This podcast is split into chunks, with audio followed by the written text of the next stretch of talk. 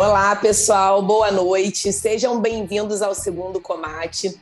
Estamos no segundo dia do, do nosso congresso. É, eu vou me apresentar para os que ainda não me conhecem. Eu sou Michele Wada Monteiro. Eu sou médica aqui do Rio de Janeiro, anestesista e fundadora do movimento Médicos Atletas. Estou com os meus colegas aqui. Gostaria que a Alessandra e o Pablo, que são meus parceiros, os meus braços direito e esquerdo nessa é, produção do, do Comate, se apresentem. E depois, posteriormente, as nossas o time de mulheres, né? Que o Pablo hoje está sozinho. A, a, as nossas palestrantes queridas também se apresentem. Passa a palavra para o Pablo. Olá, sejam bem-vindos. Bom dia, boa tarde, boa noite. Essa nossa reunião também vai ser transmitida por um podcast e você vai poder ouvi-lo a qualquer momento, em todo lugar.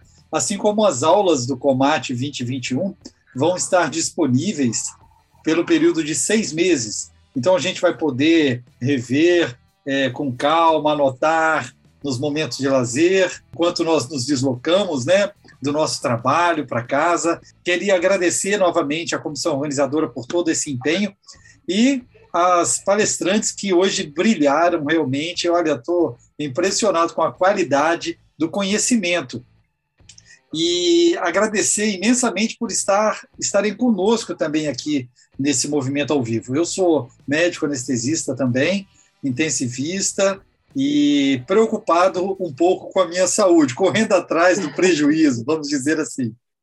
Passo a palavra para a Alessandra, também da comissão organizadora. Boa noite, pessoal. Eu sou a Alessandra Freitas Russo, sou médica neuropediatra. Também um super prazer estar aqui hoje. Eu devo dizer que minha queridinha do, do, do Comate foi a noite de segunda-feira, que era da saúde mental, porque sou neuropediatra, mas hoje vou falar, gente, que noite, né? Nosso time de palestrantes arrasou e no fim a gente estava fazendo ali um brainstorm antes de começar a transmissão ao vivo, é, a gente começa a entender que tudo se interconecta, né? A, a, o estilo de vida com alimentação vegetariana, com plant-based, com, com saúde. Então, no fim, quando a gente pensa em saúde, e aí falando como neuropediatra, em saúde da infância, pensando numa, numa vida adulta plena e, e especialmente numa velhice saudável, como tudo se interconecta. Então, acho que foi uma noite linda. E vamos lá, porque acho que a gente ainda tem muito para aproveitar desse restinho de noite aí.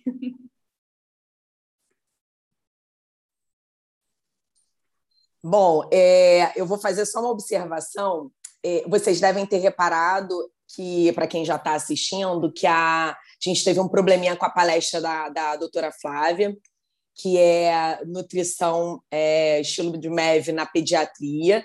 Porém, ela já está no ar, então vocês podem assistir, mas a, a doutora Flávia está aqui com a gente para poder dar umas pinceladas. Já não fala tudo, doutora Flávia, mas já vai dar umas pinceladas nos principais, nos principais pontos da palestra dela. E aí você aproveita e se apresenta também. Bom, primeiro eu quero agradecer, porque poder falar de estilo de vida, e ainda mais junto com a Cláudia, que é, sim, uma inspiração para mim, é uma honra poder estar aqui com vocês todos. E é, a medicina do estilo de vida, ela já estava incorporada na minha vida antes de eu saber que existia a medicina do estilo de vida. Acredito que muitos médicos vão ouvir, vão se identificar. Quem nunca ouviu esse termo vai falar: Nossa, mas eu faço umas coisas aí que essas meninas estão falando, né? E é interessante porque eu sou pediatra, sou neonatologista e trabalhei muitos anos em UTI, mas eu sempre tive esporte na minha vida. Foi uma ferramenta que eu tive desde o começo da vida, através do meu pai. Começou com a natação, nadei mais de 20 anos, na faculdade, inclusive, e depois eu fiquei na corrida, agora estou nela ainda. E, e eu sempre fiquei pensando como que eu co conseguiria unir o esporte com a pediatria, que são as minhas duas paixões. E acho que eu estou encontrando esse caminho, estou no processo, estou fazendo a pós-graduação de medicina do estilo de vida e coach de saúde no Einstein. Vou prestar a prova agora no final do ano. E, e acho que é um tema que tem muito ainda para acontecer. É, é um, é um tema que ainda no Brasil eu acho que está caminhando. A Cláudia, que é do Colégio Brasileiro, é, é, assim, estão desbravando esse caminho, tanto que não existe ainda uma, uma graduação oficial aqui. As provas que são feitas são feitas pelo American College of Lifestyle. Então, é, é um começo. Quem está ouvindo isso está na frente. Eu sempre falo que quem já está tendo esse conceito de medicina do estilo de vida já está tendo um conceito um pouco amplo da medicina. E o que, que é? Rapidamente, um minutinho. A medicina do estilo de vida ela coloca o médico em condição de igualdade com o paciente, no qual é, existe uma troca de, é, de conceitos de vida e de necessidades, você tem uma escutativa, você sai daquele pedestal que o médico se coloca, né, como detentor do que é bom para o paciente, e ele olha para o paciente como um ser humano que tem as mesmas dificuldades que, a, que as dele, e aí, através dessa empatia, dessa escutativa, é feita uma, tra, é traçada uma meta para mudança de algum ponto específico. Então, existem seis pilares, nutrição, que a, a palestra da Cláudia foi maravilhosa, de medicina culinária, tem o sono, tem a atividade física, tem o manejo do estresse, tem a busca da felicidade das relações interpessoais e o uso de tabaco e álcool. Então, são áreas e pilares que se inter interconectam. Eu falo que a medicina do estilo de vida é uma engrenagem, que você mexe em um ponto e você vai mexer em outros, né? Se você tem uma nutrição ruim, você vai dormir mal, você vai ter uma atividade física que vai ser complicada e você vai estar estressado. Então é tudo muito misturado e a palestra falou sobre isso. Mas quero agradecer muito, é uma honra poder falar sobre sobre MEV, porque é minha paixão, virou minha paixão, né, na verdade.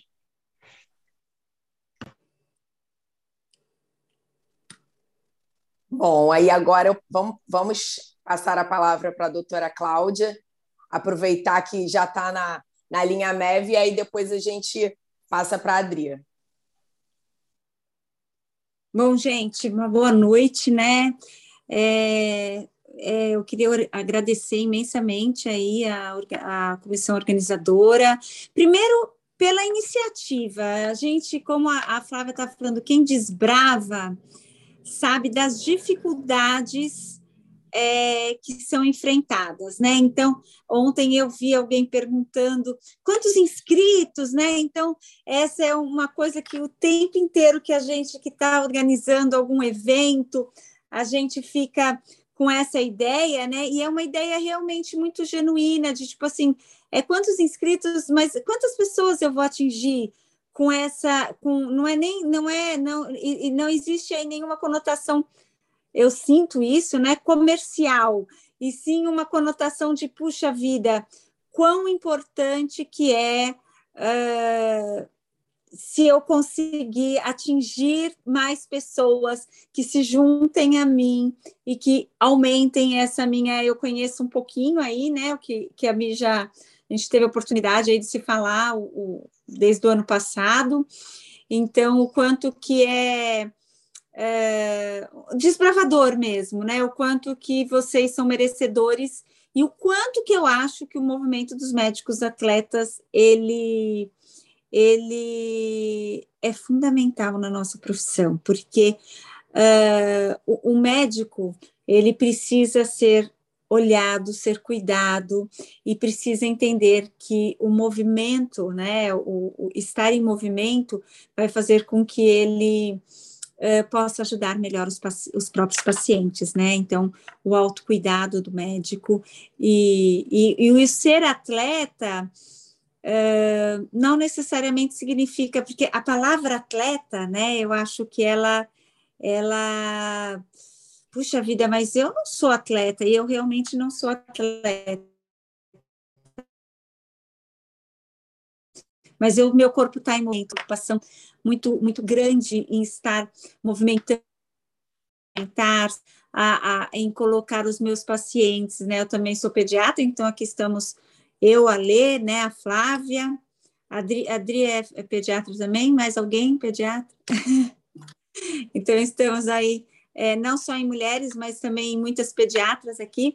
Então, em colocar os meus pacientes para se movimentar. E mesmo quando a gente faz, o movimento é tão importante que, que quando a gente vira e fala assim, ah, nossa, eu é, eu estou com um objetivo, um objetivo qualquer que seja na vida, e eu ainda não o atingi. O que, que a gente fala? Ah, mas continua a fazer, vai se movimentando que a coisa vai acontecer. Né? Não sei se vocês já tiveram essa, essa, né? Então, por exemplo, ah, vamos não sei como é que foi o começo aí da ideia dos médicos atletas, mas do movimento, mas eu imagino que seja assim, ah, começou uma, duas pessoas, daí deve ter passado uma dificuldade um pouco maior. Ah, vamos continuar, vamos se movimentando, porque uma hora o movimento acontece e, e flui, né? Então, é, os meus sinceros parabéns para o movimento e para a comissão, e, e é um prazer estar aqui com vocês discutindo isso. É, como a Flávia estava falando, né, sobre a medicina do estilo de vida, a mim coube dessa, nesse momento falar com vocês de um dos pilares que eu acredito que é um dos mais uh, prazerosos, porque eu adoro comer, né? Então, se alimentar é uma coisa, se nutrir, né? Nutrir de amigos, nutrir a nutrição, ela tá, ela tá em várias, várias, várias formas dentro da nossa existência e e se nutrir de conhecimento, que é o que as pessoas estão fazendo aqui, se nutrir de contatos, que também é outra coisa que a gente está falando, mas no caso aqui da, da nutrição literal, né, da nutrição do alimento, da nutrição que alimenta o corpo, que faz nutrir o corpo, as células, né? E ela é desafiadora, porque ela envolve muito mais do que não sei se eu consegui passar isso na palestra, mas era a ideia era que eu conseguisse ela envolve muito mais do que nutrientes, né? Então, eu acho que mudar esse paradigma de ah, quanto de carboidrato, quanto de gordura, quanto de vitamina, uso suplemento, não uso suplemento, faço isso, faço aquilo. O quanto que, na verdade, o que a gente precisa é o ingrediente como um todo, é a gente começar a se alimentar com menos preocupação e com mais qualidade naquilo que a gente busca e escolhe pôr no nosso prato né? Então, é, e ao mesmo tempo isso é até um pouco intuitivo, né? Porque uma das emoções básicas que a gente tem é o nojo. E quem nunca sentiu um nojinho de alguma comida? né? Então, é, isso é também, existe aí uma, uma, uma coisa muito nata, né, da gente aprender a ouvir o nosso corpo para aquilo que ele pede. Eu super admiro os meus colegas que são vegetarianos estritos, que, mas a recomendação da medicina de estilo de vida ela é uma dieta baseada em vegetais, é plant-based diet.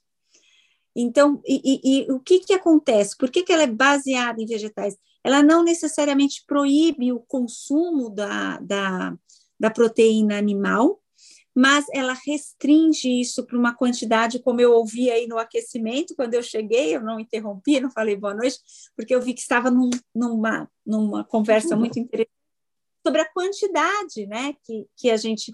Então, eu acho que é, é basicamente isso, e, e, e a carne, ela representa poder, né, então, é, na, na, antiguidade era o poder da caça, né? Então era o dia da festa.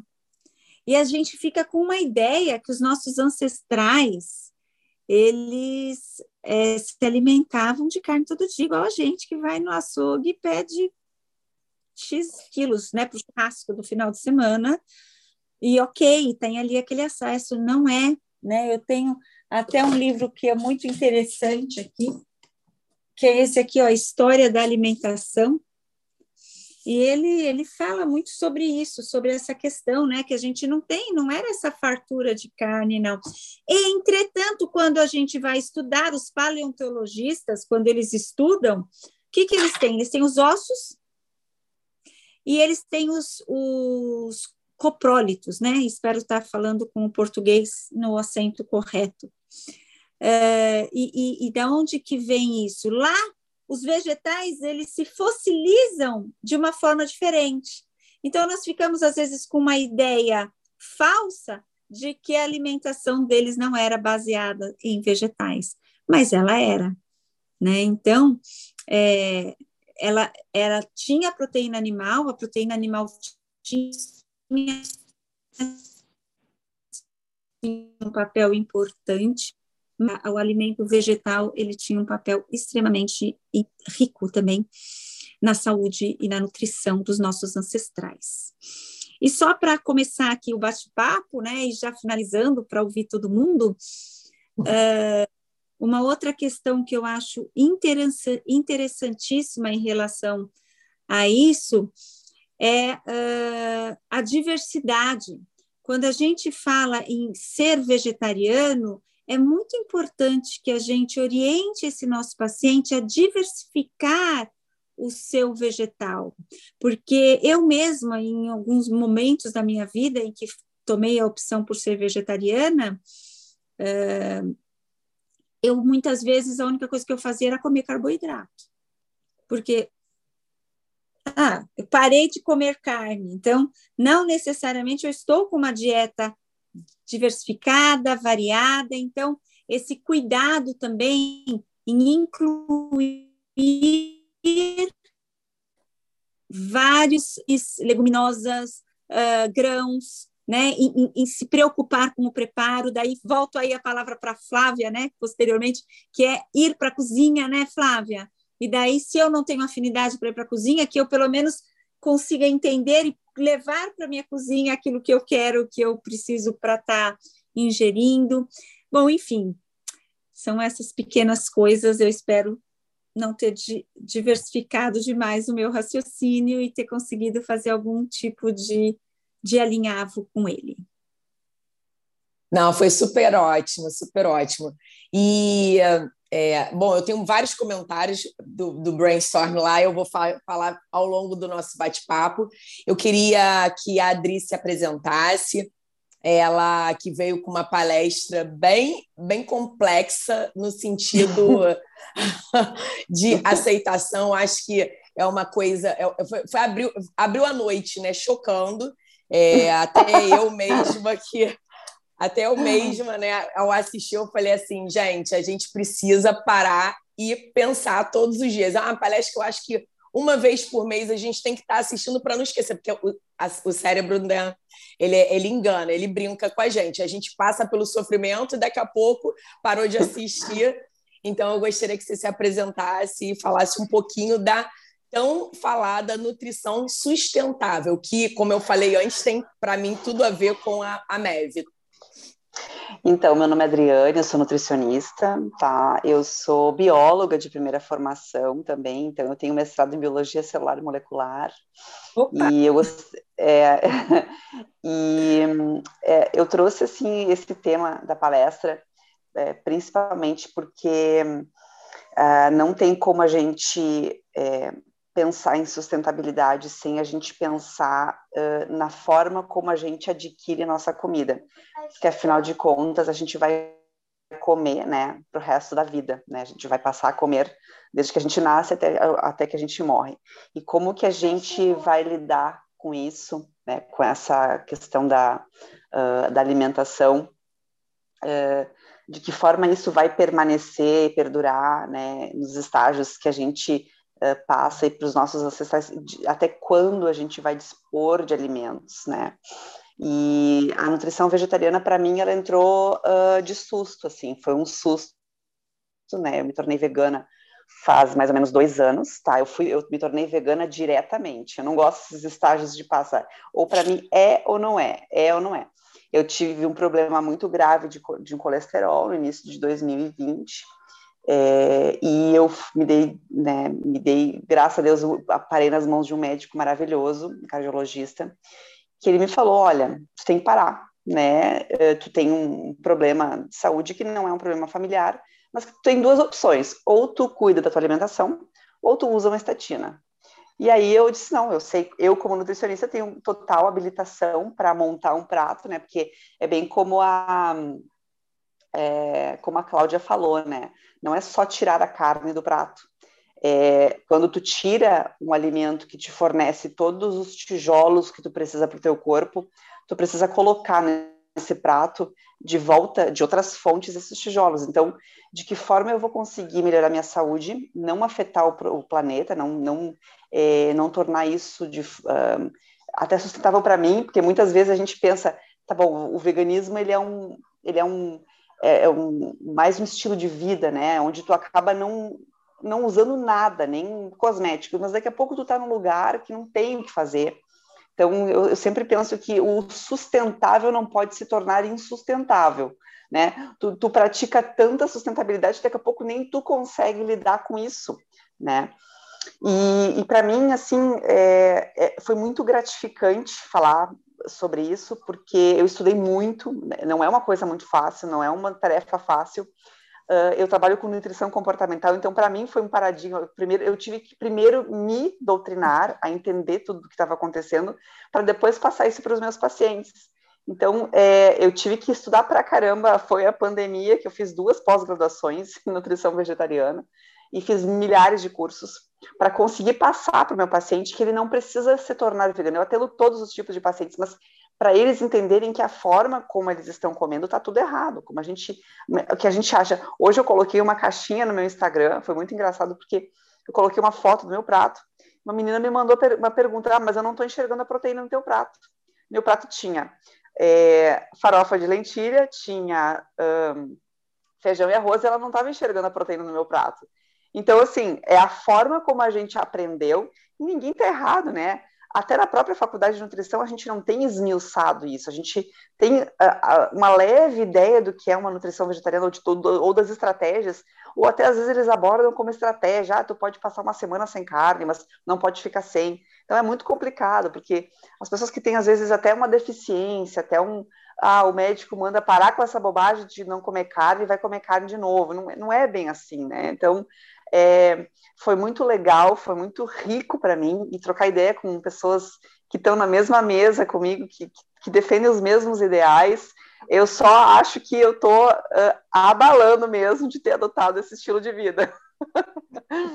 e fico muito satisfeita mesmo de conseguir é, assim chegar nesse estágio da minha vida podendo ainda fazer alguma coisa por mim, pelo meu planeta, pelos meus pacientes uh, e pelo menos assim, ó, pelo menos que nem, a, que nem a Michelle falou, é um impacto muito grande. Já cheguei abalando, é, assim, é, é para estremecer mesmo. Se a pessoa vai adotar ou não vai, pelo menos ela vai ficar com uma coisinha na cabeça, pensa assim, meu Deus, mas ela falou aquilo, ela falou aquilo, ah, tá bom. É. Aí ela vai dormir, ela acorda. Então, assim, um dia sem carne já reduz um montão de problemas para ti e para as outras pessoas, né? Então, é, é muito rico, né? O assunto é muito rico, é um assunto que rende.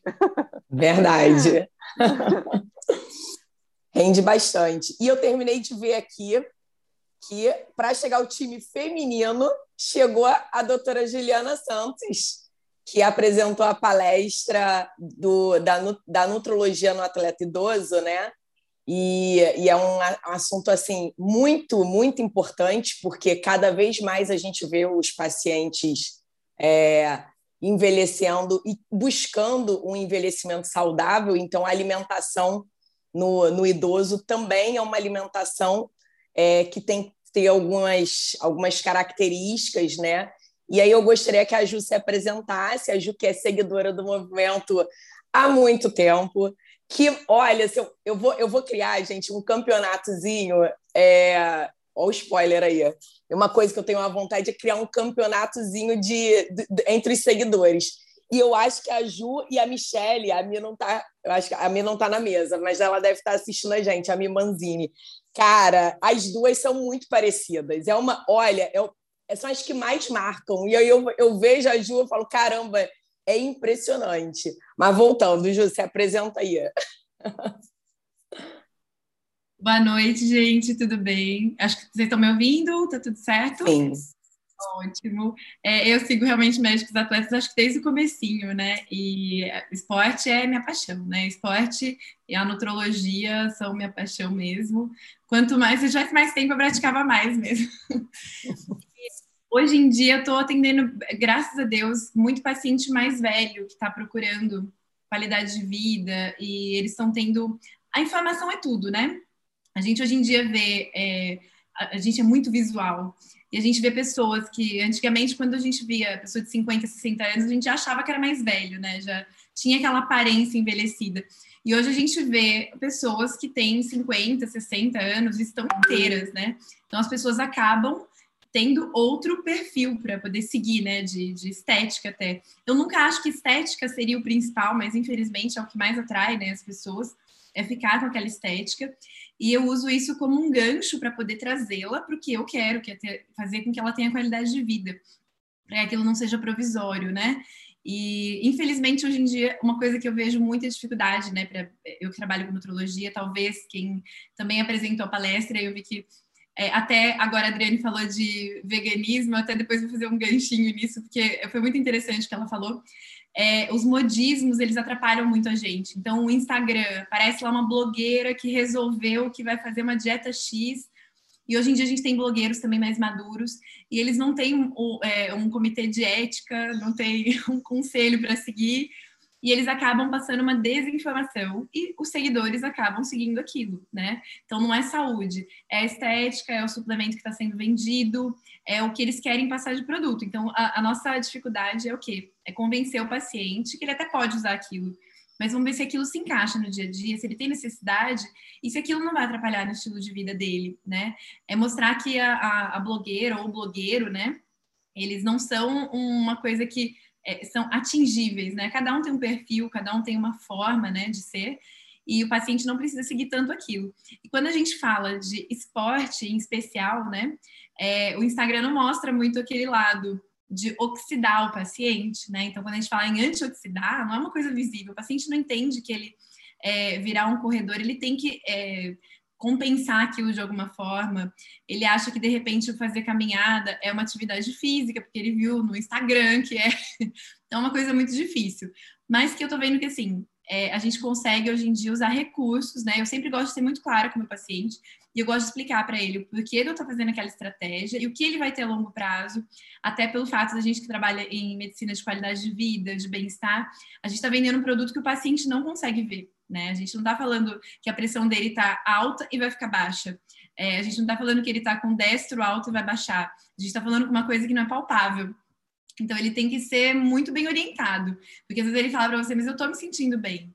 E ele não vê que ele está com uma massa muscular já reduzida, que a atividade física dele até pode estar sendo feita, mas ela não está bem equilibrada com a alimentação, e por aí vai, hidratação, que isso eu acho que é o maior problema que eu vejo hoje em dia, até pelo fato de eu trabalhar em clínica e hospital, né? É um tal do paciente não se ligar no que ele toma de água, não tomar, não ligar, e quando ele vira um renal crônico dialítico, ele é louco para tomar uma água, né? Então são extremos que a gente tem que acompanhar no dia a dia e é muito difícil. A gente tinha que pegar os dois pacientes falar, ó, se encontrem e conversem para eles saberem assim, ó, o seu futuro como é que é.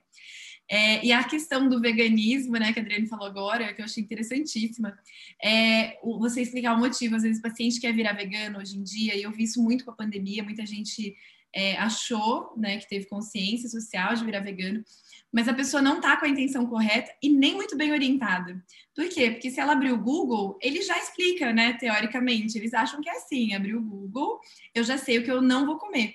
Elas esquecem do que tem que usar no lugar, do que vai faltar, do que tem que é, ser adicionado.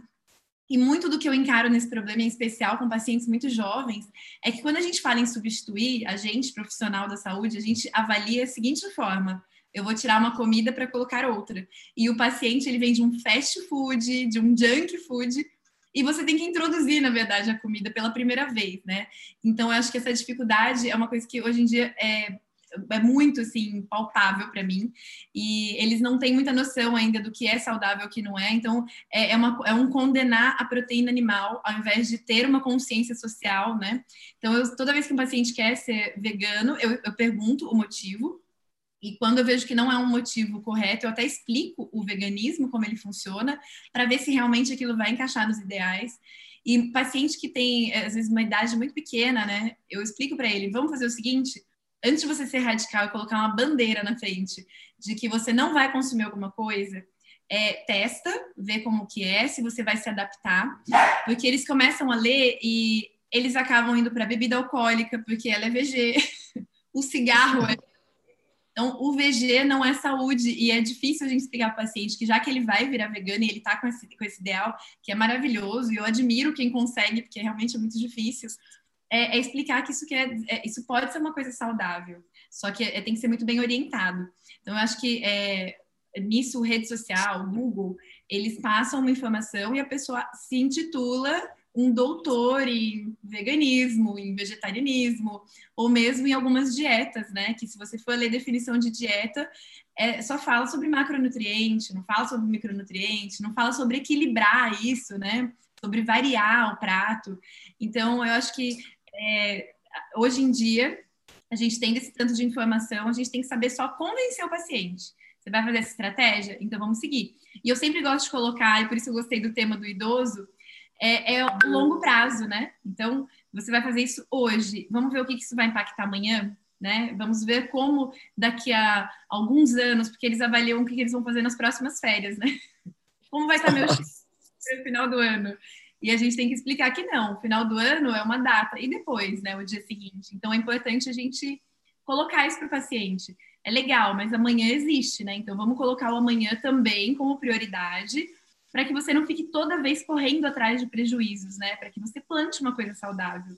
E acho que uma coisa que eu sempre prezo também no meu consultório, e até por isso, antes eu nem postava muita coisa, porque não dava muito tempo, e hoje em dia eu tento postar algumas coisas, porque o paciente ele vê que você faz alguma coisa, ele fala, nossa, mas você trabalha, faz as coisas e consegue, então é possível, né?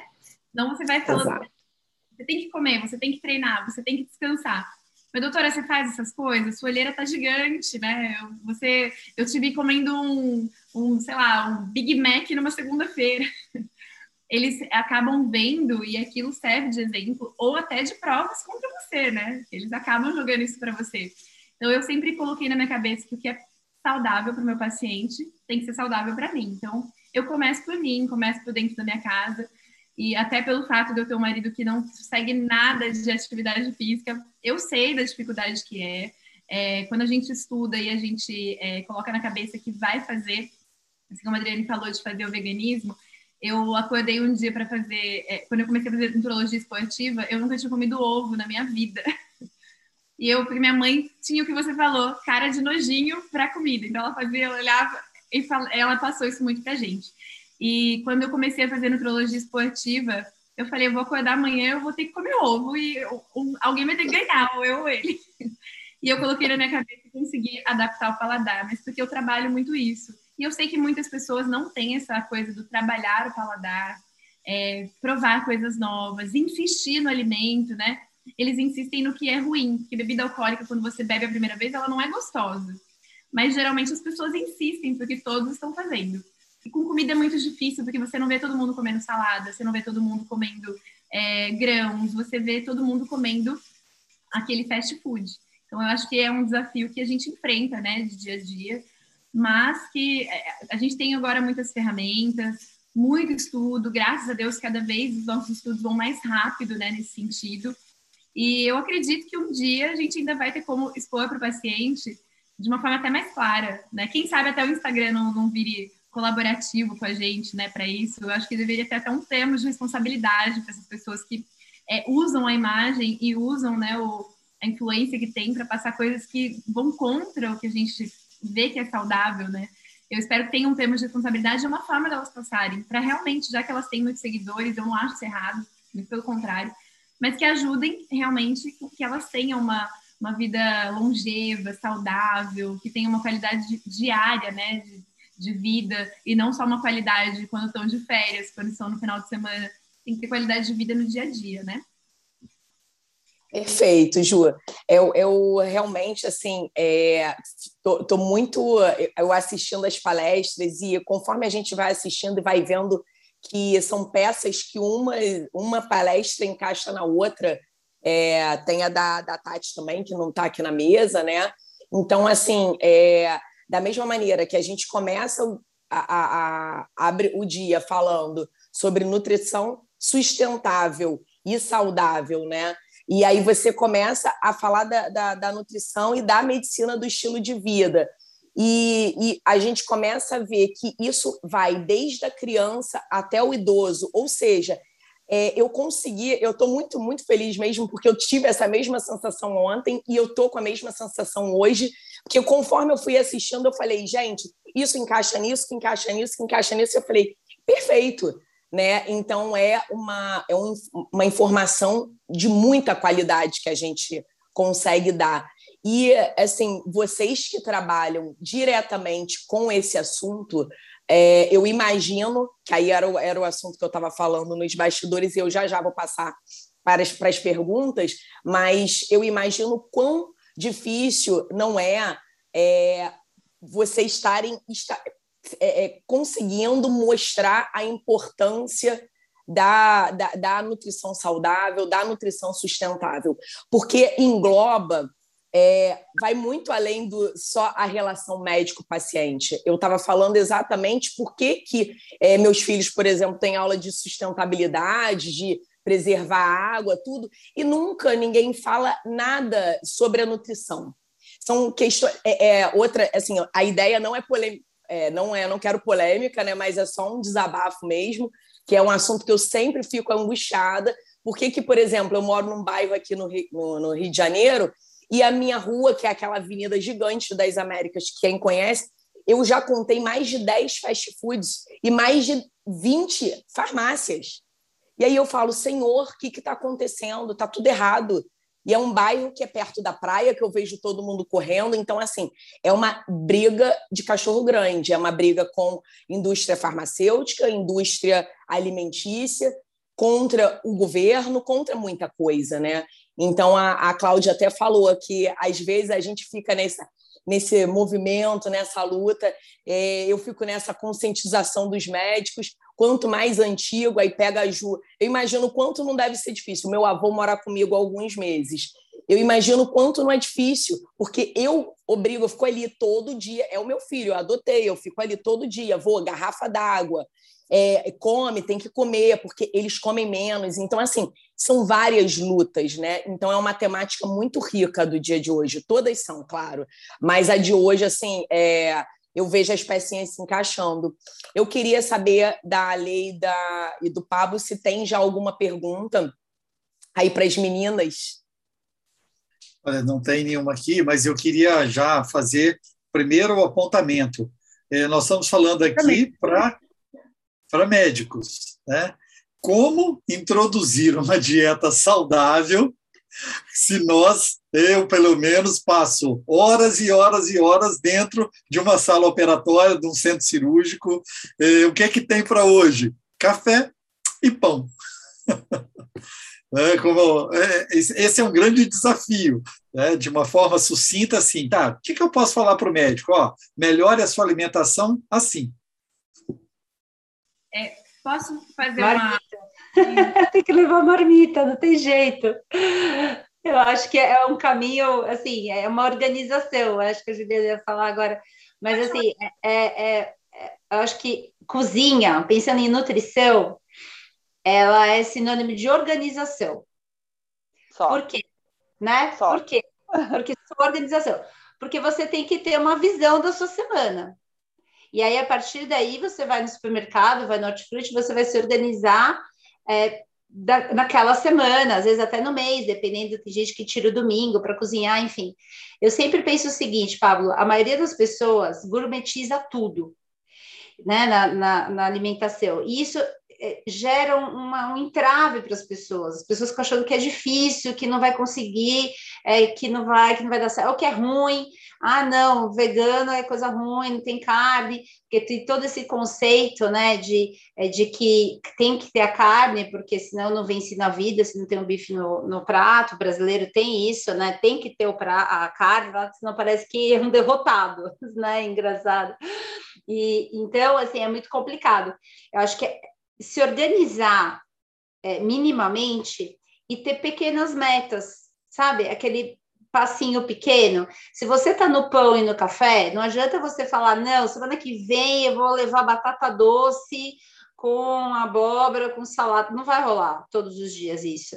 Mas você tem que colocar uma meta pequena, mas possível, factível, para você dar o primeiro passo e começar. E eu acho que é, esse que é o ponto, é que nem quem acha que é sedentário tem que virar atleta não vai ser da noite para o dia, é uma construção, o hábito gera uma construção. A Cláudia, que estuda neurociência, sabe melhor que eu, é uma coisa que é, um passinho, é um passinho de cada vez que você vai gerando. Então, a primeira dica que eu daria é: coloque, se você está no pãozinho, no café, coloque uma meta pequena, mas assim, tão pequena que você vai falar, nossa, é muito ridículo. Ah, eu vou levar uma maçã para comer no meio da tarde. Certo? É, não adianta fazer uma coisa mirabolante, porque isso vai te desestimular. Isso não só na nutrição, como qualquer outro hábito da medicina do estilo de vida que você tente mudar. Se você está sedentário, zero atividade física, e você fala, não, semana que vem eu vou todo dia na academia uma hora, você não vai. Vamos ser realistas, você não vai. Porque vai, você vai no primeiro dia, você vai ficar dolorido, aí no segundo dia você vai falar, tá vendo? Tô dolorido, não é para mim essa vida, vou continuar no sofá, que é o melhor que eu faço, e não vai dar certo. Então, acho que queria até saber das meninas que estão aqui comigo, eu, eu acredito muito nesse poder do pequeno passo, do pequeno movimento, que vai gerando essa modificação de hábito que é a longo prazo. É. Com certeza, a modificação é a, e a palavra que tu falou ali, Flávia, é organização. Essa é a única única coisa que precisa. É tu enxergar a tua semana, porque todo mundo consegue, pelo menos, enxergar o próximo dia, né? O dia seguinte, pelo menos o dia seguinte todo mundo consegue enxergar. Aí tu sabe que tu não vai conseguir sair de casa. É, qual é a diferença de tu comprar um pão ou tu comprar uma fruta? Ou tu comprar um, sei lá, uma lata de milho, uma lata de ervilha, enfim, de tu cozinhar os ovos, qual, é a, qual vai ser a diferença? A diferença é que uh, a, o impacto metabólico daquele pão ali, ele vai ser muito maior, né, e, do que tu levar uma maçã, né, e, e, impacto ambiental também, né, tu, tu, tu, tu tá colocando um, um, pão que não tem nada de nutrientes, se tu trocar por uma fruta ou por um pote de frutas, compra ali...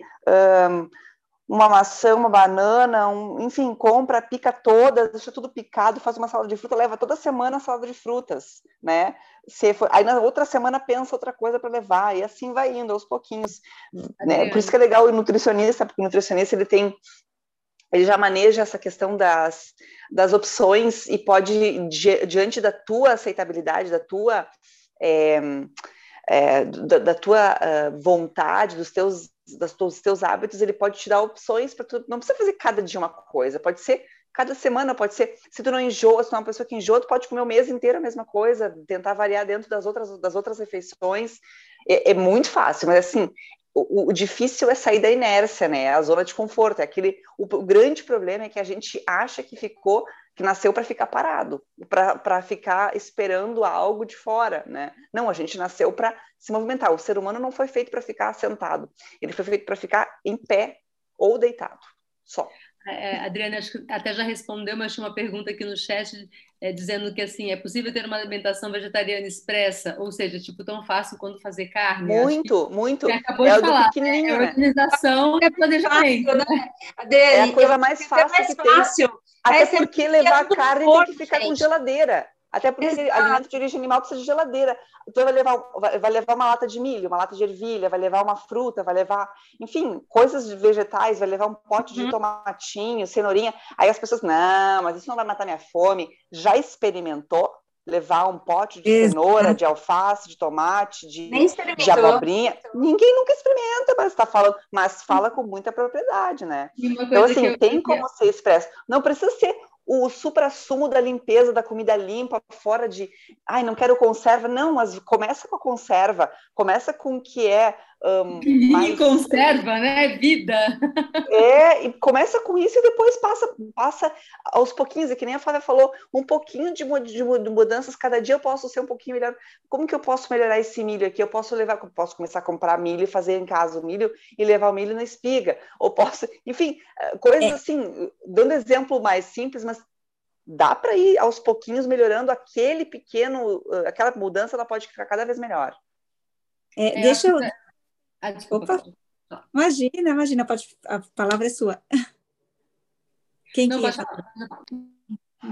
Ah, não, eu ia falar assim, é isso, essa questão toda, primeiro, eu concordo 100%, né, com o que a Flávia e com o que a Adriane estão colocando, é, e eu queria acrescentar duas, duas coisas, né, uma é a consciência, a partir do momento que você tem a consciência, é, você já vai tentar fazer essa. Já é o primeiro passo, né? Eu acho que você que entra até na, na, nas questões aí de, de medicina comportamental, de que é, olha, em que momento em que eu estou para preparado para essa mudança, né? Então, é ir alert, fazendo com que essa consciência caminhe. Na hora que você tem a consciência, você começa a pensar na, na organização e você começa a pensar na solução para aquilo que te, que te é, impede de atingir o seu objetivo, né? Afinal de contas, você tem aquele objetivo.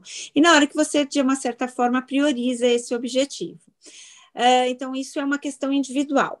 Ao mesmo tempo, a questão do Pablo, ele envolve outras coisas, que é o ambiente em que nós estamos, daí eu acho que a Adriane talvez é, surfa melhor nessa, né, beba melhor aí dessa fonte, surfa. É, que é uh, realmente não existe preocupação com o ambiente de salutogênese para qualquer profissional. Nós médicos só somos mais uns, como né, em várias empresas, não tem lá um lanchinho que pode ser saudável. Tudo bem que eu posso levar minha maçã, mas pode ser substituído ali por uma cesta de, de, de maçãs, né?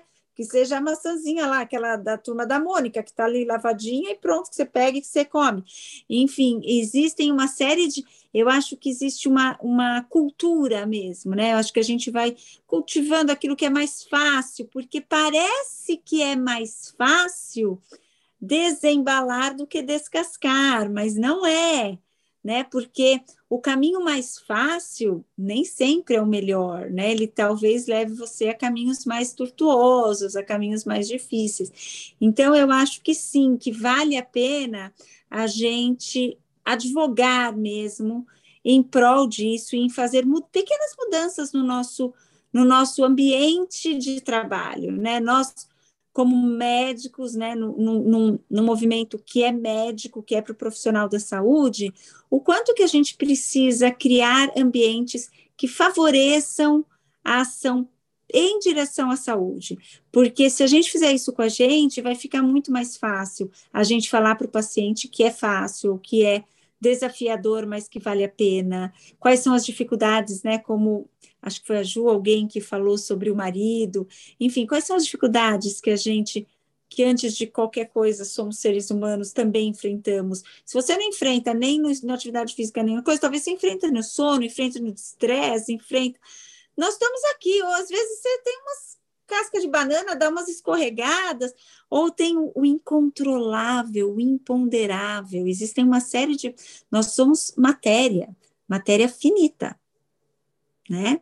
O que a gente propõe aqui é que essa finitude ela seja prazerosa, ela não se derreta em uma sarcopenia além daquela que vai ser a, a, a que os anos vão, vão nos, nos, dar de presente, junto com maior ganho de, de sabedoria, enfim, né?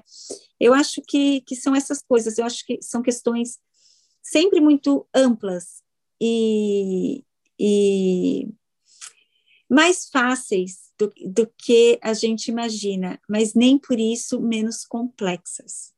Né? Então, o que, que é a gente agora no, no nosso evento, no congresso é, da, da, do Colégio Brasileiro, se eu não me engano, foi um carioca também, o, o Cláudio Gil que disse, mas pode ser que eu esteja confundindo aí os nomes, mas falando isso, que às vezes a medicina, o que, é a medicina de alta complexidade?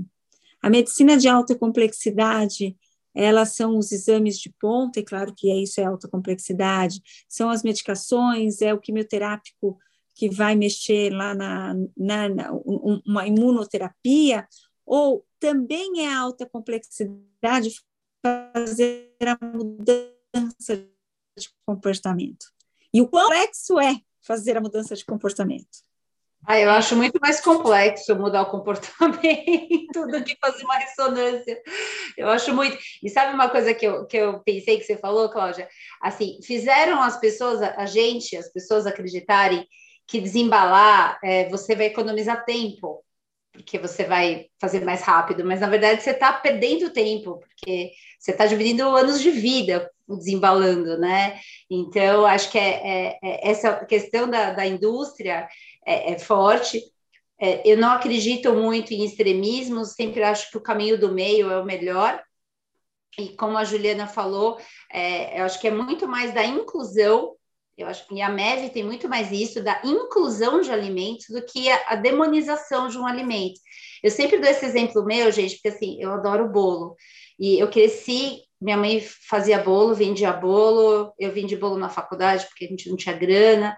Sabe quando eu vou parar de comer bolo? Nunca. Jamais eu vou parar de comer bolo. Nem eu. Eu não vou parar de comer bolo porque eu gosto de fubá. Eu gosto de bolo simples, bolo de fubá, de chocolate. Mas eu nunca vou. Pode vir um nutricionista do céu falar, né? Desceu aqui na terra, eu vou falar, beleza, vou continuar comendo bolo. Só que eu não preciso comer um bolo inteiro, né? Eu posso comer um pedaço, eu posso fazer um bolo com, né, com uma farinha integral, eu posso mudar. E assim, esse é o ponto. As pessoas acham que tem que ser uma coisa extrema e não precisa. Você tem que só acrescentar. Tanto que, dentro das causas de mortalidade, de impacto de dieta na mortalidade no mundo, o primeiro é excesso de sódio, e depois do segundo item até o décimo é falta de ingesta de alguma coisa.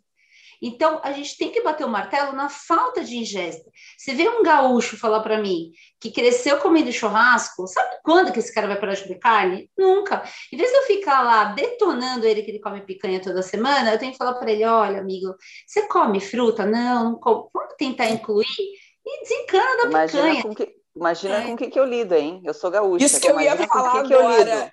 Eu, eu sou gaúcha. Eu Tira o churrasco. Não é fácil.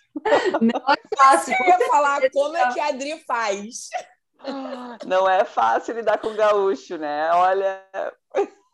Juliana. Você sabe, você sabe, Adri, que, que, essa era, inclusive, a pergunta que eu ia fazer, porque a gente acaba é, confundindo o que, que é nutrição com o que, que é filosofia. Né? Eu sou vegetariana por questões filosóficas.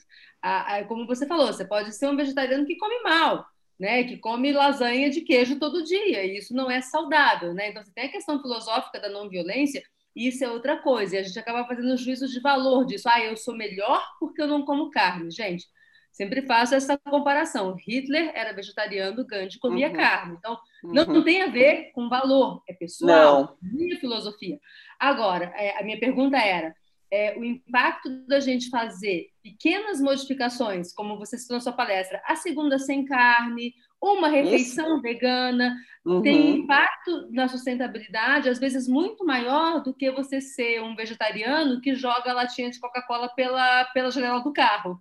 Exatamente. Ou até, por exemplo, assim, tu vai num lugar Uh, se tu tem a opção de comprar alguma coisa que seja vegana e tu vai e compra, isso já é uma, isso já é uma grande mudança. Está no supermercado, tu tem a opção de comprar um shampoo que não, que não faz teste em animais, tu tem a opção de comprar é, alguma outra coisa que, que, tu vai usar, enfim, que tu tem, que tu vai ter o, o, embalagem ali, mas que tu já, já diminui, já diminui grandemente o impacto por não estar tá patrocinando empresas que fazem sobrecarga de, de, de produtos de origem animal no mundo. E isso tudo é sustentável, né? Aproveitar, o, porque assim, eu, eu trabalho com aproveitamento integral dos alimentos. Aqui em casa, casca não vai fora de jeito nenhum, né? Casca de banana eu faço hambúrguer, eu faço pão, eu faço... A gente falou disso uh, ontem, né, Michelle? É, de, de, receitas com, com folha de cenoura, com casca de banana. Isso, casca de melão. A gente faz... Aqui em casa a gente não joga... Aqui não tem quase lixo orgânico, né? O lixo que tem, infelizmente, é, é de embalagem que, que a gente compra.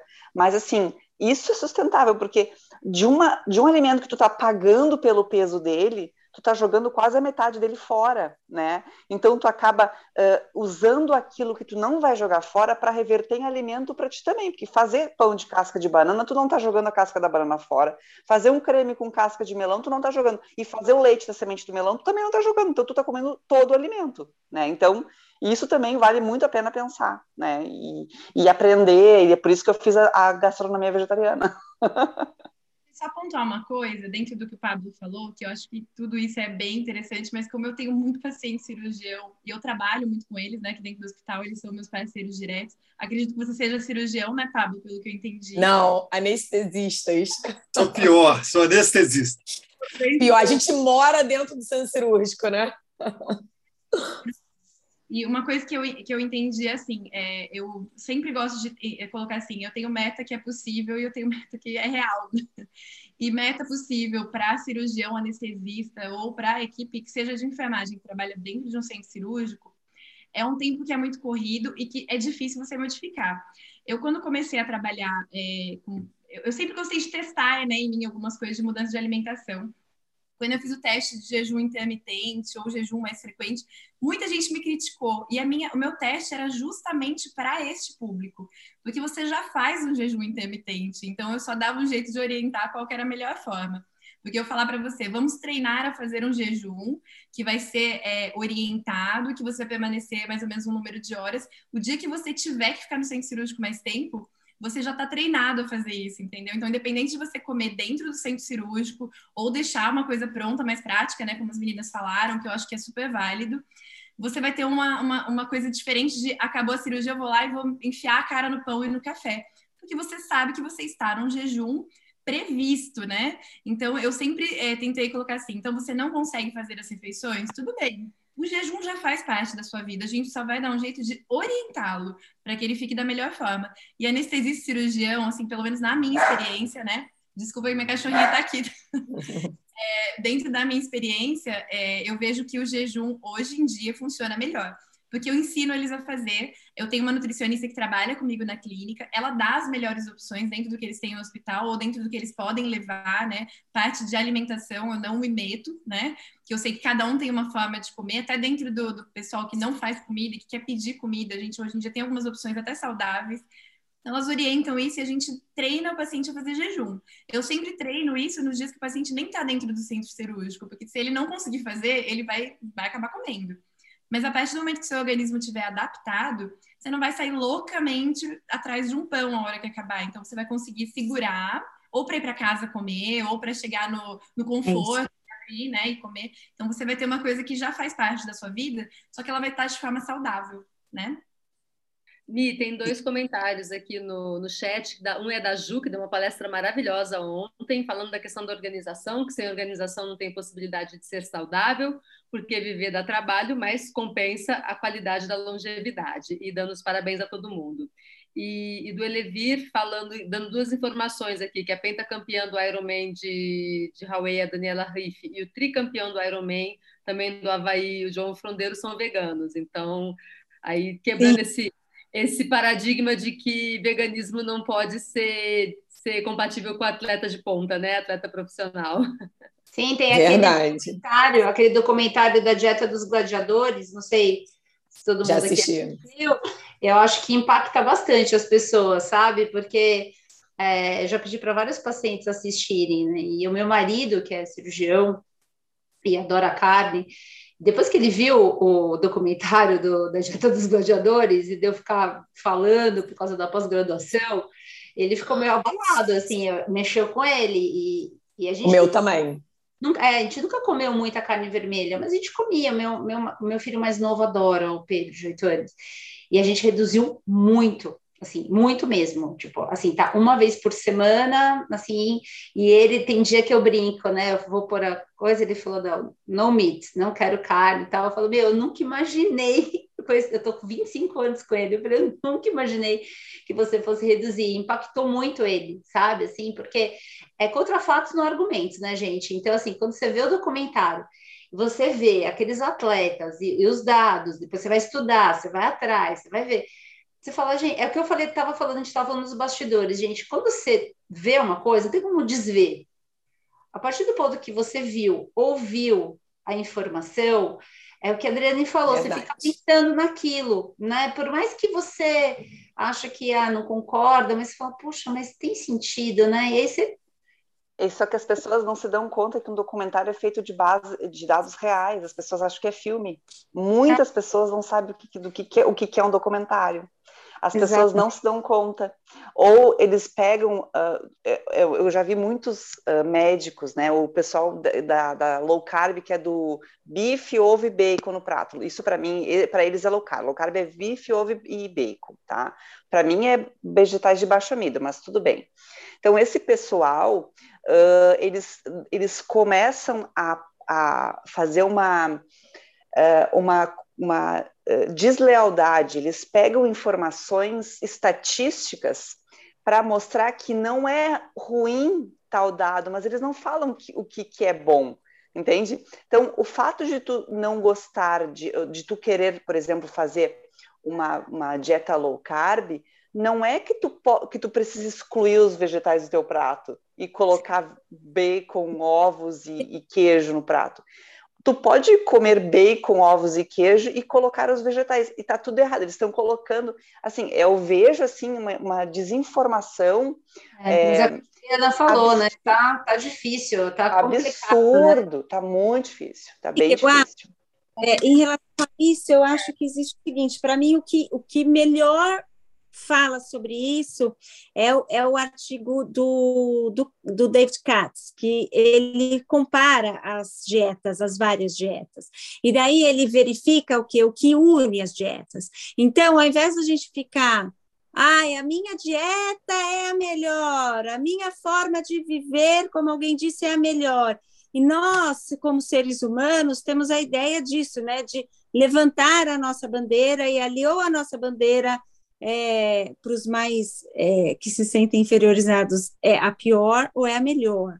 Né? É, então, não tem melhor e pior. Não tem, não, né? não tem. É, e, e, e, o que é bom para mim, às vezes não é bom para você, né? É, no mundo runístico tem muito isso, né? O que é, é bom para mim tem que ser bom para todo mundo. E uma coisa que eu... Assim, Flavinha, eu não é nem assim o que é bom para mim, o que é para você. Existem coisas que são capazes de unir todas essas dietas e que percorrem por todas elas e que levam ao objetivo comum que a gente está querendo, que é o seguinte, que é fazer com que a pessoa diminua o processo inflamatório, Isso. diminua então, de, de alimentos inflamatórios. É, e o único e nutriente isso, que faz isso é o butirato, né? E o butirato a partir do consumo de fibras. Fibras vegetais, a gente consumo então, de a produção de butirato. Exatamente. Então, o que, que a gente tem que fazer? Nós temos que é, ampliar, incluir, né? Então, várias vezes, acho que a Ju falou, a Flávia falou, a Adri também, essa questão da inclusão de, da, dos alimentos é, vegetais, né? Então, tem que incluir realmente fibras e vegetais, tem a questão da microbiota, tem a questão da inflamação, tem a questão dos, fito, do, dos fitonutrientes, e reduzir ao máximo que você puder as proteínas animais, não precisa excluí-la se isso é importante para você, se isso é o seu bolo, não precisa excluí-la, mas automaticamente quando você é igual na bolsa, né? Na, na, na, na bolsa, ou cabe uma chega uma hora que sua bolsa enche. Daí, se você quer colocar uma canetinha que seja, você tem que tirar alguma coisa dali. Então, isso vai acontecer com o seu prato, com o seu apetite, com a sua, né? E, e, e começar a perceber, porque a gente fica muito. Não, é, Mariana, então eu sou melhor ou eu sou pior, ou não, imagina, isso aí você vai ficar flácida porque você não come proteína animal, seu colágeno vai para o pé, só, né, é, vai ficar tudo ruim porque você não tem uma proteína de, uma proteína, e não existe isso, é, é, existe que uh, a pessoa tem o direito de escolher o que ela vai colocar no prato dela, e nós, como profissionais da saúde, temos o dever de mostrar para eles o que dentro dessa escolha tem um potencial de levá-lo a uma vida mais saudável, né? Então, e isso é igual, isso é na, nas várias dietas o David mostrou. Um, para mim é um, é um, trabalho muito bem feito, muito bem escrito e, e, e que me tranquiliza, sabe, no atendimento do paciente, me tranquiliza para eu respeitar o meu paciente, para eu poder me debruçar sobre o meu paciente de uma forma muito menos menos demanding, porque nós médicos somos somos chitas, né? É assim, não é assim. Então, Exato. talvez tive uma experiência de trabalhar com, com, dois hospitais de SUS, né, que tentaram introduzir a nutrologia, inclusive para pacientes que tinham dificuldade alta. E a gente vê muito essa realidade do coloca carne, tira carne com opção, né? E a gente esquece a população que nem tem essa opção, e a gente está num país que tem essa realidade muito maior do que o contrário. E é, as pessoas que não têm esse consumo de carne, a gente é cultural, né? A carne é o centro do prato, a carne é o principal, é a mistura em algumas regiões. Eu sou de São Paulo. A mistura. Né? E, assim, parece que aquilo ali é a parte mais importante e o resto, se tiver, ótimo. Se não tiver, tá tudo ok.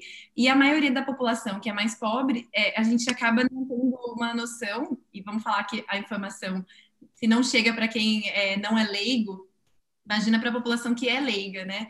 Então é passado que falta coisa no prato delas. Ou pior, né? Se vocês forem olhar a cesta básica, tem salsicha, tem linguiça. Era melhor que não tivesse e que a população tivesse, de repente, um acesso maior a uma proteína não animal ou até uma suplementação do que colocar um embutido, uma coisa que vai ac acabar até piorando a saúde dela e não melhorando, mas aquilo é considerado para a pessoa que pega como um centro do prato, né? Um, uma é. salsicha. Feijão com arroz é lindo, né, Ju? Nosso feijão com arroz é, é. muito rico nutricionalmente, né? E aqui, aqui no sul, eles estão colocando na cesta básica soja, proteína de soja texturizada, né? Ah. E aí tem muito, tem muito mito em relação à soja e as pessoas não se dão conta disso. Então, quando tu vai fazer, quando tu vai uh, argumentar, quando tu vai conversar com alguém, as pessoas, ah, é soja.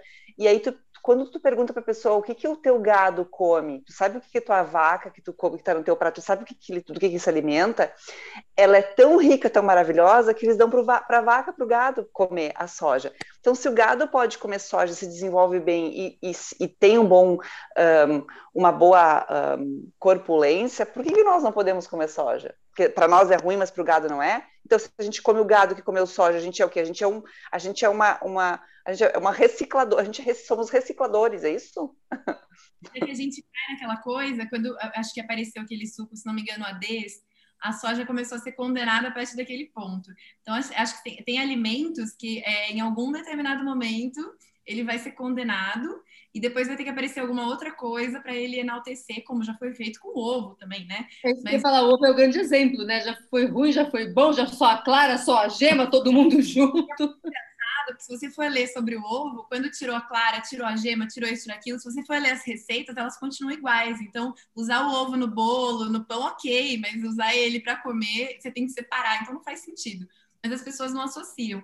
E a soja, depois do AD, ficou aquela coisa de a soja é o demônio, a soja mata as pessoas, a soja tá bom. Então eu acho que em, em, algum momento vai vir outro alimento, como sempre aparece, né? E daí a soja acaba perdendo um pouquinho o palco, né? É, é sempre assim.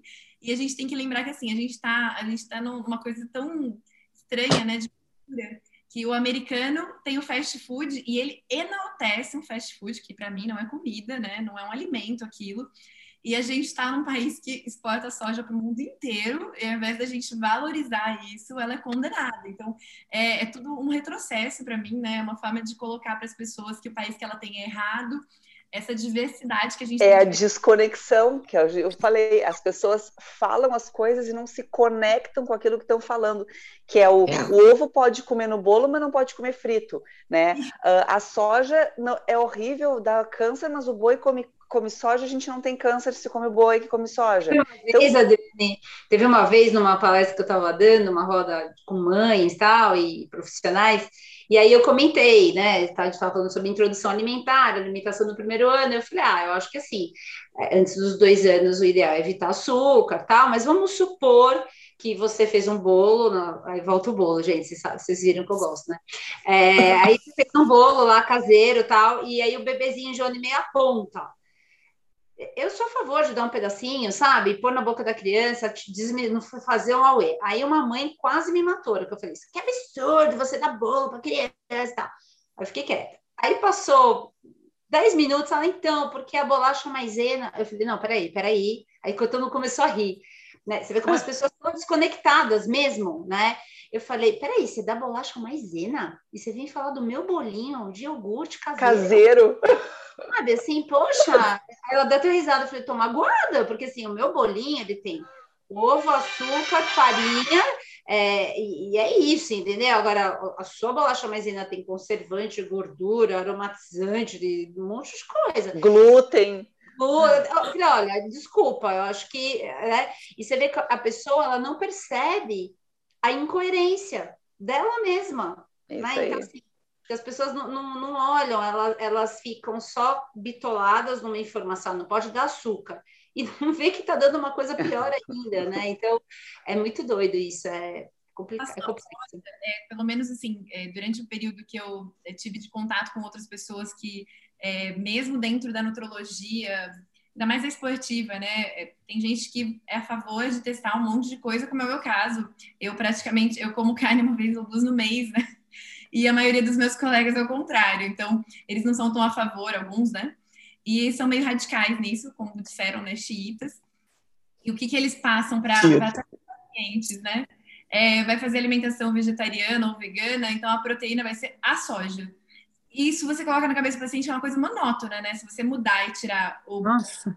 depois o frango, ovo e tudo aquilo que você tem de opção, só vai te sobrar soja. Então você vai enjoar, ou você vai provar, ou, ou mesmo que se tem de opção, que se você não souber fazer a soja, a gente sabe que é uma coisa como não é Mas, em todo lugar, a pessoa acaba não gostando, e isso é, é, assim, impresso na cabeça do, do paciente, assim, você vai virar vegano, vai virar vegetariano, então você só vai comer soja, e soja é aquela carne de soja que tenta imitar bife. Então, é, isso acaba sendo passado de uma forma de terrorismo mesmo, né? E eles esquecem de mostrar que tem muita outra opção de proteína não animal, que não é só a soja, mas que ela pode fazer parte, né? Não precisa ser uma coisa que todo dia você vai comer soja. Né? Gente, olha que depoimento lindo aqui que a gente teve lá no, no, grupo do Instagram, que é da Sandra, que ela está formada há 45 anos, que esse congresso significa que a luta de alguns, antes até discriminados, não foi em vão. Eu acho que, que é isso, né? Acho que há muito tempo a gente não consegue engajar a gente, quanto médico, falando de alimentação, falando de atividade física, né? A Tati falou uma frase muito, muito boa na palestra dela, que é assim: antes eu mandava e meus pacientes não obedeciam. Agora eu faço e sirvo como exemplo para eles fazerem junto comigo. É, acho que a gente, quando a gente fala de alimentação e de estilo de vida, é isso. A gente, como médico, nutricionista, é, profissional da saúde, é, a gente tem que fazer junto, né? A gente tem que mostrar o que, que a gente faz, inclusive as nossas humanidades, o que a gente não consegue fazer e a gente caminhar junto, né? Sim, olha, eu vou falar para vocês, faz umas duas semanas eu fui na, na TV Gazeta, eu cozinhei ao vivo, gente. E a hora que eu tava... Não, juro, eu nunca imaginei na minha vida que fosse isso acontecer, porque faz muitos anos que eu já fiz várias vivências gastronômicas com mães, com pediatra, é, gosto de cozinhar, tenho meu projeto que é o Pediatria na Mesa, e aí é, eu tenho minha assessora e ela falou, doutor, eu consegui um negócio, você não vai acreditar. Você vai cozinhar na TV. Eu falei, não, você... tipo, uma médica cozinhando na TV. E assim, eu fiquei muito feliz, porque para mim representou, é, é, e é isso que que a Alessandra falou, né? A gente fica lutando, fazendo um monte de coisa, às vezes é, a gente não vai conseguir mudar todo mundo, mas se a gente conseguir plantar pequenas sementinhas, né, eu acredito muito nesse movimento, que é o que a Cláudia falou, é o movimento, né, manter o movimento e, e, e o que a gente acredita, o propósito, né, então eu fui falar sobre lancheira, e aí eu dei cinco opções de lancheira e fiz um bolo de espinafre, que eu falei que era bolo uhum. do e uma crepioca, e mostrei o quanto era rápido fazer, e o quanto era possível fazer um muffin nutritivo, né, 100% integral, tal. Então, eu acho que é isso, a gente tem que manter o tônus, manter o movimento, e acho que a Michelle, que fundou o movimento dos médicos atletas, é maravilhoso. É, é, para mim, é, é, é, é, a idealização do que eu acredito que é o mais importante dentro da medicina, que é o médico ser o modelo o profissional da saúde ser o modelo para os seus pacientes. E na pediatria, assim como os pais têm que ser o modelo para os filhos. Então, acho que essa é a bandeira mesmo. E assim, é, só complementando rapidinho o, o que a Lei e a, e a Flávia falaram agora, é, eu sempre, né, também eu tenho dado algumas palestras, sempre me pedem, aí eu dei é, semana retrasada para os alunos do, de medicina do Fundão, aqui do Rio, e porque eu, eu falando dessa influência, né, eu sempre antes eu colocava assim que nós temos que ser exemplo para os nossos pacientes, mas agora eu já dei uma expandida, porque eu coloco que nós, como profissionais da área da saúde, né, por estudar isso e sabermos, né, é, o, o, um caminho que a maioria dos nossos, dos nossos colegas, dos leigos, não, não sabem, é que a gente tem que fazer para dar o exemplo para os nossos filhos, para os nossos colegas e, nossos, e principalmente para os nossos pacientes. E aí eu falo isso é, com, muita, com muito testemunho, porque, por exemplo, aqui em casa, né, é, é, meu, meus filhos não, não comem nugget, porque em algum momento eles escutaram que nugget era pintinho morto. E aí eles falaram: não, eu não vou comer pintinho morto. E aí eu acho que foi até a minha cunhada que falou, que nem é da área da saúde, nada. E aí o que, que aconteceu? Eu estava numa festinha, e aí o meu filho, o meu filho estava na festa do pijama, não come pipoca, não come isso, não come é que não come porque não gosta mesmo, porque ele come bem outras coisas. E aí ele falou assim, aí, ah, você quer nugget? Não, eu não como, é pintinho morto. E aí foi uma aquela coisa, aquele choque, né, na, na, na festinha, né? E aí depois eu fui conversar com ela. E, mas assim, isso nem foi, foi uma informação que para a gente ver o quanto a criança ela absorve isso. Então, assim, aquele meu questionamento de talvez se na escola, na nossa formação, em casa, uma conversa da mesma maneira que eu falei quando a gente, é, quando eu, eu fiz uma live sobre doação de órgãos, né? Tem temas que eu defendo muito, porque são temas que têm que ser discutidos naquela conversinha da família. Porque quando a gente uhum. planta a sementinha, essa sementinha vai virar uma árvore muito grande de pensamentos é, é, naquele, naquela, naquele adulto. E a outra questão também, por exemplo, refrigerante. Minha filha tem nove, meu filho tem sete, vai fazer oito, e nunca experimentaram refrigerante. E aí o refrigerante eu abomino mesmo. Eu parei de tomar, graças a Deus, há muitos anos. E aí, é, por exemplo, ah, o vovô tá tomando. Ó, oh, vovô, isso, você quer se matar, isso é um veneno. A mamãe disse que é um veneno, é cigarro líquido. E aí, assim, é, acaba que são sementes que eu planto e isso daí lá na frente vai virar alguma coisa. Eu, eles vão pensar duas vezes antes de fazer.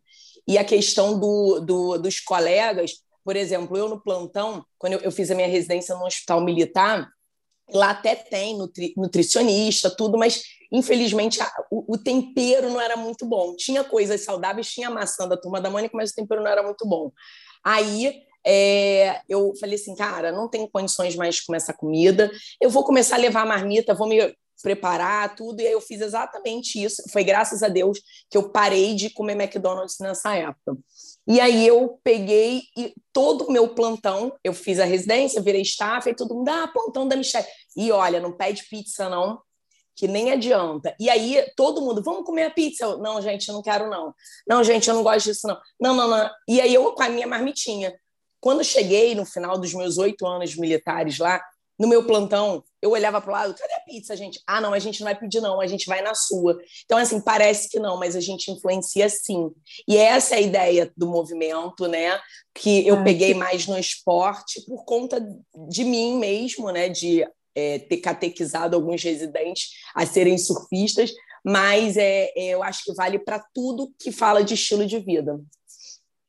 É, deixa eu só acrescentar uma coisa que você falou que é interessante, eu ia acrescentar justamente disso de plantão, é, de fazer alguma coisa levando. Eu sou marmiteira desde quando eu formei, eu vou fazer 11 anos de formada, desde quando eu fiz o meu primeiro plantão. Eu só fui, fui mudando o que eu levava na marmita, porque eu tinha uma coisa de eu ter que saber o que eu vou. E antes de decidir fazer nutrologia, nem nada. Então, mesmo quando eu levava comida ou outra, ou mesmo lanche, né? Quando eu fazia aqueles lanchinhos pseudo-naturais, né? Eu gostava de eu fazer o que eu, o que eu ia comer. E conforme eu fui modificando né, algumas coisas, eu mudei minha marmita. Mas sempre é tudo que eu faço. Na verdade, hoje em dia eu faço a minha comida, a do meu marido e a das minhas cadelas, né? Elas só comem comida mesmo. Eu tenho uma nutróloga veterinária que faz o cardápio e eu cozinho. Não gosto como pouco em restaurantes, então é, eu sou considerada muito radical no hospital, o que é muito engraçado, porque eu como comida. E eu sou radical. Agora, quem come pizza todo dia não é radical, então eu acho sensacional. Então, Ju, sempre... sabe que eu vou te dizer uma coisa. A minha filha tem cinco anos, tá? E, e ela e a gente eh, tem um pouco de dificuldade de sair com ela, justamente por isso, porque ela gosta de comer arroz e feijão. Então, tu imagina que a gente vai para o shopping, vai para algum lugar, tem que ter um lugar que tem arroz e feijão, porque ela, ela gosta só de comer arroz e feijão. E é uma coisa dela, assim. Então, essa dificuldade, aí as pessoas, ah, come um pãozinho, come não sei o que, ela não come pão, ela não come, mas ela não gosta, ela não gosta. Ela gosta de comer comida, é comida. É arroz, é feijão, ela, ela gosta de macarrão, de carninha de, de plantinhas, que eu dou carne de soja para ela. Ela gosta disso. E aí, se tu vai para um lugar que não tem, aí as pessoas, ai, mas o que, que ela come? Ai, ela só come arroz. Ai, que difícil. Não, é difícil. O difícil é as pessoas começarem a parar para pensar que é normal comer comida e não comer lanchinho, né? Então é bem isso. É engraçado que as pessoas te acham estranho você não comer coisas que vão te fazer mal. Eu, é, eu sempre tive esse problema, né, de, das pessoas acharem isso, e é até engraçado que elas me julgam de radical, mas na hora delas mudarem o hábito, porque elas estão vendo que estão ficando doentes, elas me procuram, mas elas já falam, eu não vou ficar radical com você. Eu falo, mas eu não tô sugerindo. Você tem e quando a gente vai em locais, né, assim como até, né, sua filha, né, Adriane, eu uma vez eu fui para os Estados Unidos com meu marido, eu já tinha ido com a minha família, ficado algumas vezes, mas é, depois de adulto eu fui com ele e eu não, não consigo comer outras coisas que não sejam dentro do meu hábito. Eu, eu fiquei 20 dias comendo abacate whey protein, que era o que tinha, ou ovo cozido que eu fazia no apartamento, comprava uma salada no Walmart e comia, porque a gente ficou dentro da Disney, onde só tinha aquele turkey leg, aquele troço pedido, e eu não consegui comer. Então, no final da viagem, eu estava me sentindo muito bem, ótima, treinei todos os dias, apesar de estar comendo pouca coisa. E todo mundo que estava com a gente na viagem ou estava constipado, ou estava com diarreia, super cansados, voltaram acima do peso, sabe? Então. É, e, e, e tu que é radical. E tu que era radical, né? Eles são, eles radicalizaram completamente, né? Se inflamaram todos e tu que é radical. A gente estava nos dois ou três últimos dias que eu tinha comprado muita fruta e quando eu chegava no dentro, a gente alugou, né, um meio com flat. E nos últimos dias eles acabavam com a minha fruta. Eu tinha que sair para comprar mais, porque eles não estavam aguentando comer aquele tanto de comida seca, é, sem fibra. E você começa a ficar com sede, não entende nem da onde vem aquela sede, acaba até atrapalhando né, no passeio. Mas eu que sou radical, só que depois que todo é. mundo tá mal, é a tua comida que. eu vou ler aqui o último o comentário do Elevir Neto. Obrigado por todos que participaram aqui no chat. Parabéns, bonito quando as falas são mais testemunhais do que apenas técnicas. É o exemplo que arrasta, não o discurso. E a gente está chegando aí ao final dessa mesa redonda. Eu acho que o assunto seria para mais um comate, né? E deixar aí um minutinho a mensagem final de cada convidada e dizer que esse nosso áudio vai virar um podcast né, do Comate 2021 e toda noite a gente tem a rádio web medicina do conhecimento.com.br que tem uma vibe pós-congresso, pós-evento. Todos estão convidados aí. Então, um minutinho para cada um para se despedir e deixar a sua mensagem final para quem nos assiste. Adriane? Oi, pode ser eu. é, muito feliz, então, de participar. Fiquei muito é, é, honrada de ter, assim, nessa mesa, pessoas tão legais que, que partilham das mesmos ideais. Como eu falei no começo, eu me sinto... Estou abalando, né? A gente está abalando de, de pensar do mesmo jeito. E é, nada mais é, justo de a gente estar tá aqui hoje discutindo isso, é porque acredito que todos né, aqui que estão falando é, têm propriedade, né? A gente sempre fala, eu sempre falo dessa palavra, ter propriedade. É que nem a Ju falou, testar as coisas para poder é, mostrar que funciona é a melhor forma da gente ensinar. É tu realmente uh, vivenciar aquilo ali e mostrar o teu resultado porque ele aparece pela consequência, não porque ele aparece de uma forma forçada. É, meu recado é essa, essa palavra, é propriedade. Bom, eu acho que o meu recado é se cuidem, sejam modelos para os seus pacientes, olhem para vocês com o mesmo carinho, a mesma preocupação que você tem com seus pacientes. Eu sempre falo isso no consultório, a máscara de oxigênio do avião você tem que colocar primeiro em você para depois colocar na outra pessoa, né? Porque se você não colocar em você, você morre, não ajuda o outro, não ajuda ninguém. Então a gente tem que sempre é, olhar para nós primeiro. Isso não é egoísmo. Tanto médico, nutricionista, fisioterapeuta, todo mundo da área da saúde, parece que é um dogma, né? Uma coisa assim que tem que ser workaholic, tem que se dedicar 100%, se não se dedicar, não é um profissional tão pleno, e é o contrário. Eu estou lendo um livro que chama A Quietude é a Chave, e ele fala assim: como que a gente pode falar que a gente trabalha pela nossa família se a gente trabalhar tanto a ponto de não ficar com a nossa família e não cuidar de nós? Acho que essa é a minha mensagem.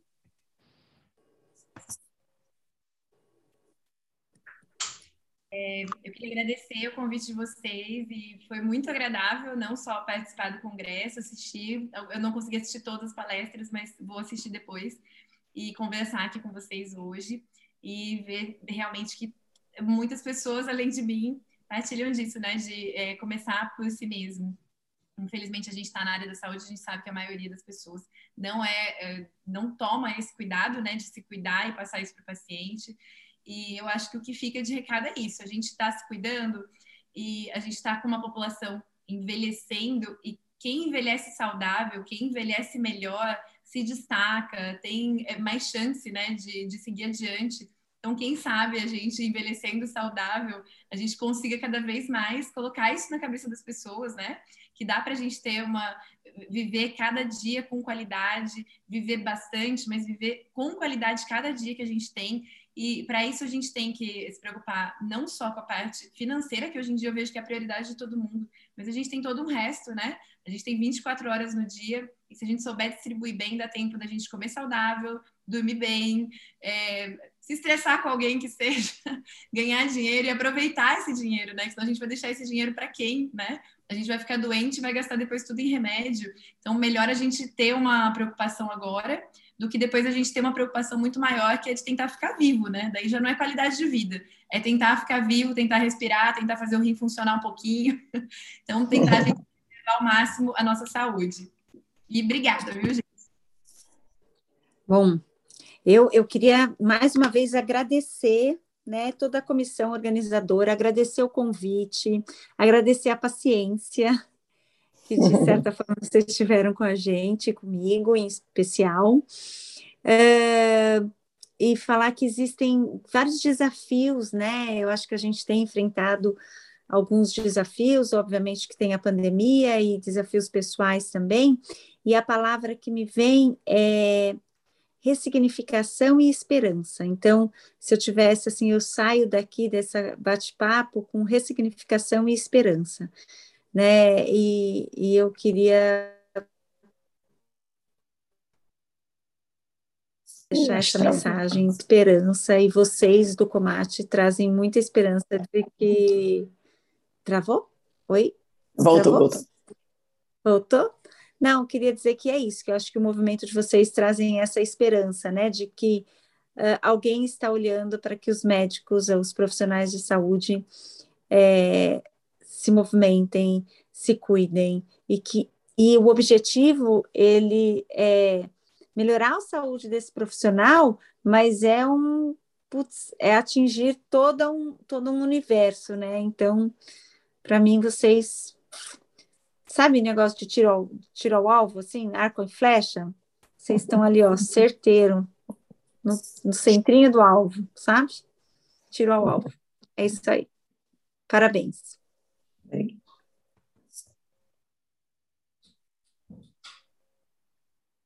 E aí, falta quem? Ali. Acho que todos falaram, todos falaram. Então, pode falar ali, depois, depois eu falo.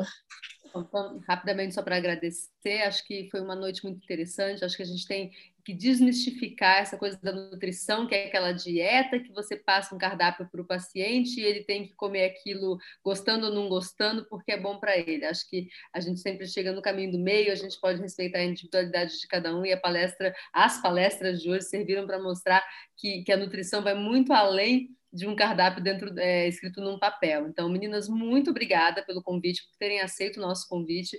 Acho que vocês abrilhantaram e muito o nosso congresso e amanhã estamos aí de novo.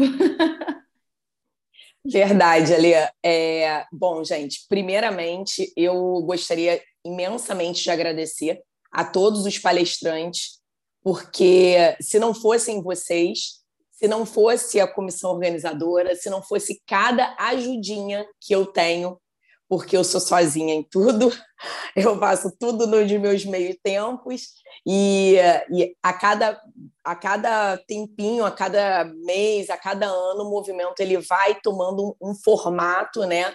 É, pelo, por esse caminho do alvo que a Cláudia falou. E é, mais uma vez, muito obrigada mesmo, porque graças a vocês tudo isso está acontecendo. Mas o, eu vou dar um recado, é um recado que vem me angustiando já, né? E é uma, angustiando que eu digo no sentido de querer colocar para fora. É, meu recado vai para todos os pacientes. É, eu sempre falo para os médicos, né? Mas é, eu, eu quero começar a chamar atenção para isso. O meu recado vai para todos os pacientes, e quando eu falo pacientes, não são os pacientes não médicos ou não profissionais da área de saúde. São todos os pacientes que incluem nós. Nós também somos pacientes em algum momento da nossa vida. A gente está aqui martelando o tempo todo que é, a gente é, passa pelas mesmas dificuldades que todo mundo. E por que vai esse, por que, que eu dou esse recado? Porque eu vejo que cada vez mais eu me formei, já tem alguns anos, eu me formei em 2008, é, eu vejo que cada vez mais os pacientes eles são é, é, orientados, eles são, é, eles têm, buscam o conhecimento. Então, é dificilmente hoje quem trabalha em consultório vê um paciente que chega, não questiona nada e ponto, e não procurou nada sobre a doença dele antes.